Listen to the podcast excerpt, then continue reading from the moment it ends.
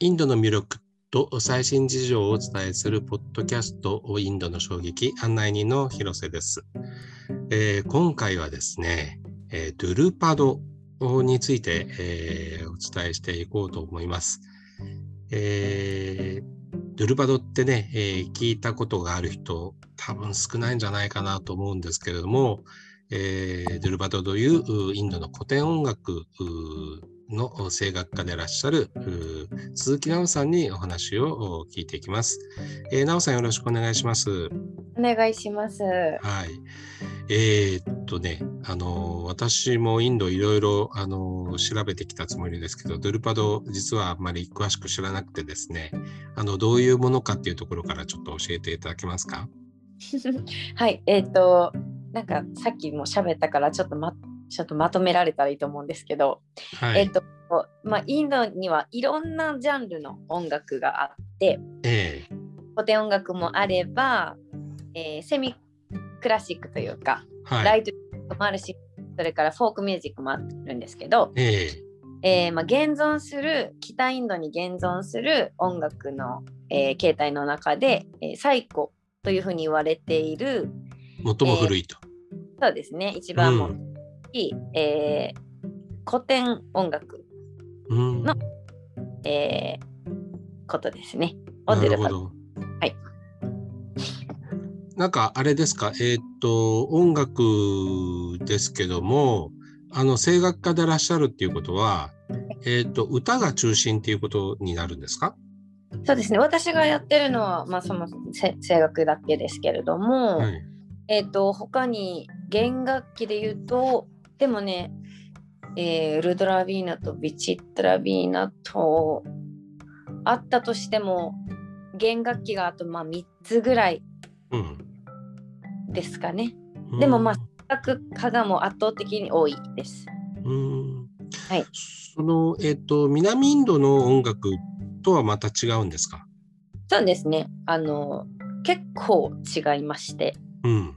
まあ、あのメロディーの旋律型の約束とかはあのお互いこうあの引用し合ったりとかをしてるんですけどうん。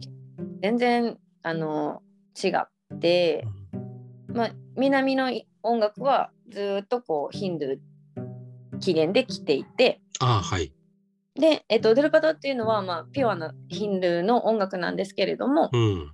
ちょっとまあ歴史的にムスリム宮廷音楽になったっていう歴史があったりして、ええそうなんですね。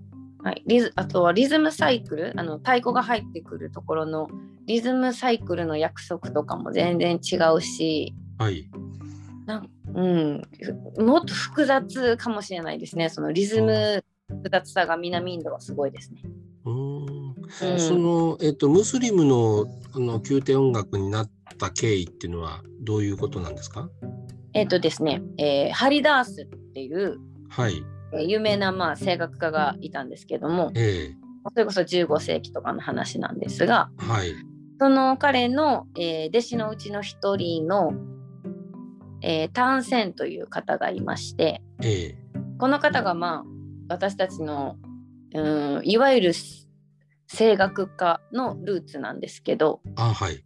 はい、ハリダースまではもう本当に修行者という感うじんですね。うんうんうん。タンセンは、えーアクバルという、えー王様ムスリムの王様にあ有名ですよね。宮廷に呼ばれてええはい。で、えー宮廷の音楽家としての歴史が始まるんですけど多分これもあんまり知られてないですよね。あーあだけど、えー、なんですかね、えっと、ヒンドゥーの、えっと音楽だったのに、うんそのおアクバル、うんオッケーだったんですか。ねあのとにかく芸術を愛した方だったんだと思いますねう。んということは関係なくうん出会っても自分の専門の、はいえー音楽家としてかくまって衣食住を全て与えてうん代々だから大体こうもうみんな今の時代にはあれですけども世襲世襲制というかうん宮廷の中で親から子にっていう感じで伝わってきた音楽でうんわそのえーとまあ、今生きてらっしゃる最一番若い世代で21世代目なんですけど私の流派では。うん。方のえっ、とお父さんだからおじいちゃんか。うん。おじいちゃんまでは宮廷音楽家でしたね。あ、そうなんですね。なるほど。ところにまあえっ、と王宮制度が廃止になってうん。で宮廷から急に追い出されて無一文に、はい。すごい大変な思いをして幼少の頃育ったのが20世代目であ、そうなんですね。は。はいの息子さんが今一番若い方でへえ。です。じゃあ、なおさんの先生にあたる方っていうのは、はいどうどういう方なんですか？私の師匠はその宮廷から追い出された時にまだ、うん。えー、と思春期を迎えた頃とかうん。前とかそれぐらいの一番こう過酷だった時代うん。自分のお父さんがバリバリの宮廷音楽家だったのが急に、えー宮廷を追い出されてうん。で自分たちも演奏していたのに子供だけどずーっと修行してきたのにうん。楽器も奪われはい。無一文になって、へえ。はい、でそういうこう子供の頃を過ごしてうん。っていう方です。でもあのすすごく有名なボリウッドのプロデューサーに見出されてへえ。あの全然こうレストランの皿洗いとかはい。本当そういうことをしてたんですけど食べるために、なんかこうたまたまシタールを弾く機会があってうん。うん。弾いたプロデューサーがなんとか掘り起こしたいもう一度蘇らせたい彼らをっていうことで、うん。あの全然仕事がもちろんミュージシャンとしてない時にうん。映画のあの BGM 的なとこ、えー演奏をしたことで、うん。あのどの映画か知らないんですけど一気にインドにまたちょっとこうなんやこれはっていう衝撃がそうなんですね。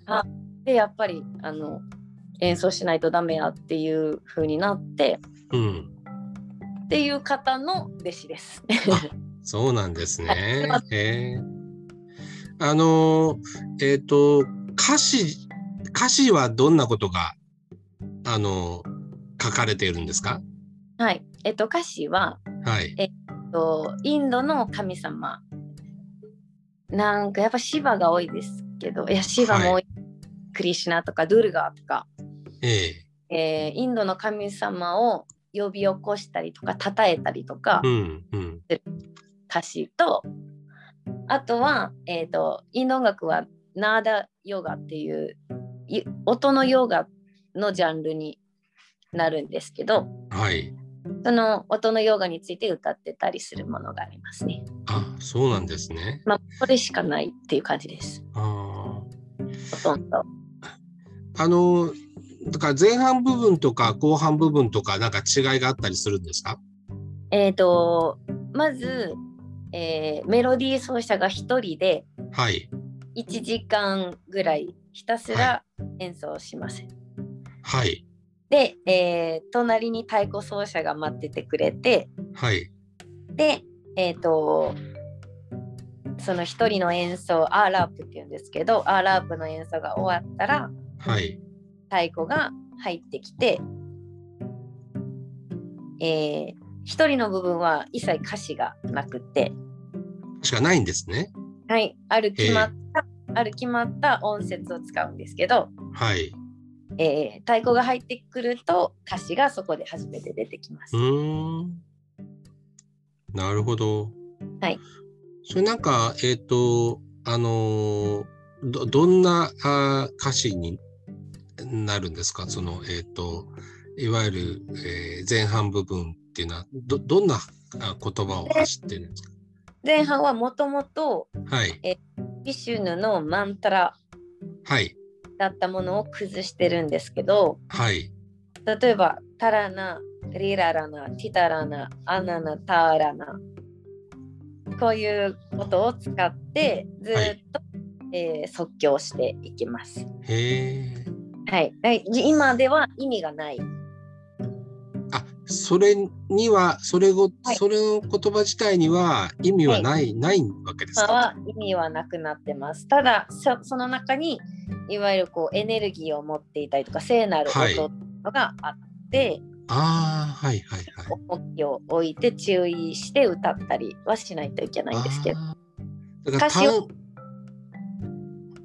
だから単語としての意味じゃなくて音にこうで音自体がもう聖なる音というか神聖な音というかはいだからあのヒンディーとかサンスクリットもそうですけどとにかく発音がう美しくないといけなかったりとか、うんうんうあんサンスクリットってすごい音が大事ですよねやっぱうり、んうんうんあとマンタラとかチャンティングするのもうんちゃんと発音ができないと意味がないって言われるぐらいうんなんですけどやっぱりその前半部分もはい。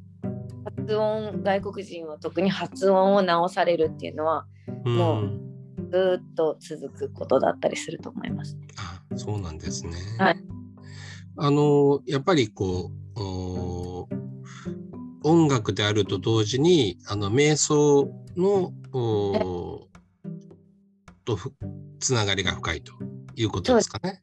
そうですねやっぱり歌は特に呼吸を使うものなのでうーんあのヨガでもプラナヤマとかありますけど、はい。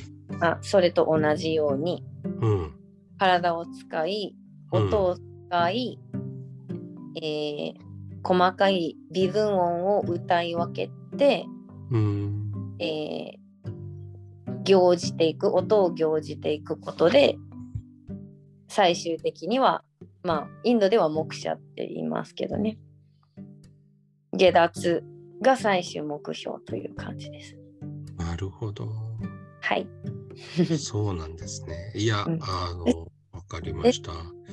あの、ちょっと、まあ、最後になるんですけども、あの、今の奈緒さんにとって、ドゥルパドってなんだというふうにおっしゃられますかそうですね。えっ、ともう今今私があるのはそれまでよりもドゥルバドに出会ったからだと思うのでうんそれこそ人とのつながりから毎日の、まあ、生き方とか思想とかだからもうこれがなかったらドゥルパドがなかったら何も今の自分は何もないと思いますね。